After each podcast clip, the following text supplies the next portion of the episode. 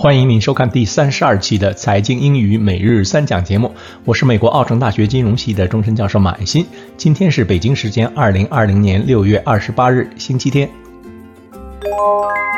今天的三讲都和近年来财经领域一个新兴的热门话题有关，也就是今天第一讲要谈的 ESG，which stands for Environmental, Social and Governance，环境、社会和公司治理。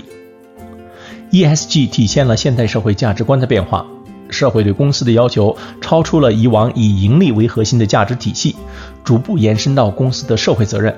具体而言，就是公司对 environment、对 community 以及对公司员工在内所有 stakeholders，也就是利益相关者的责任。来看例句：Bloomberg Professional offers a special ESG performance category for all public companies. Bloomberg Professional offers a special ESG performance category for all public companies.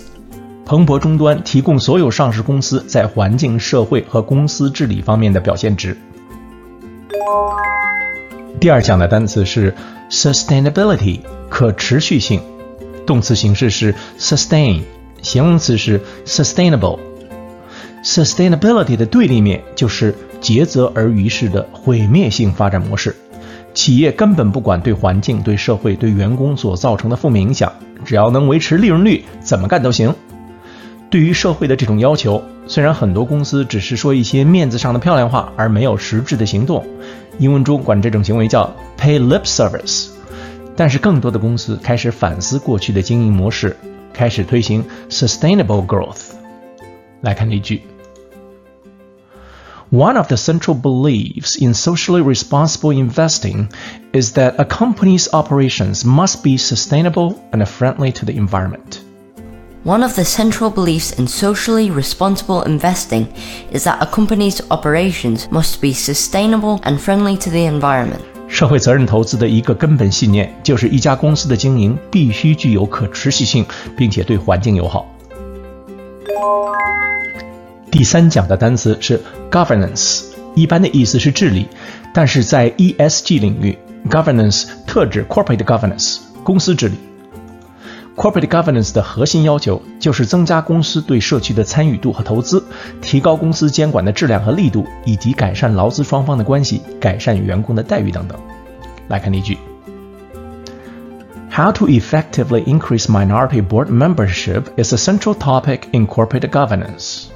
How to effectively increase minority board membership is a central topic in corporate governance. 如何切实增加少数族裔在公司董事会的席位，是公司治理领域的一个中心话题。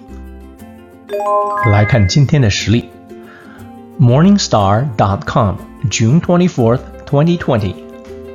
A lot has been happening in the sustainable funds universe this year. Sustainable funds have performed well relative to conventional funds amid the global pandemic. They have also received record levels of flows. The pandemic and the movement for racial justice in the United States have likely increased investor interest and will prompt even more people to follow through on that interest with actual investments. Do you know? 你知道吗？Socially responsible investing, or SRI for short, started in the 1970s. 当时南非还处于种族隔离时期，美国的一些投资者提出抵制所有南非的企业以及和南非有生意往来的美国企业。著名经济学家、诺贝尔经济学奖获得者 Milton Friedman 对 SRI 的主张很不以为然。他的核心观点是。企业的唯一社会责任就是以公平和自由竞争的方式为股东挣利润。如今，SRI 在投资领域已经是一个无所不在的概念。SRI Mutual Funds 管理的资金在2020年达到了两万六千亿美元。好，感谢您收看今天的财经英语每日三讲节目，我们明天见。Until next time, thank you.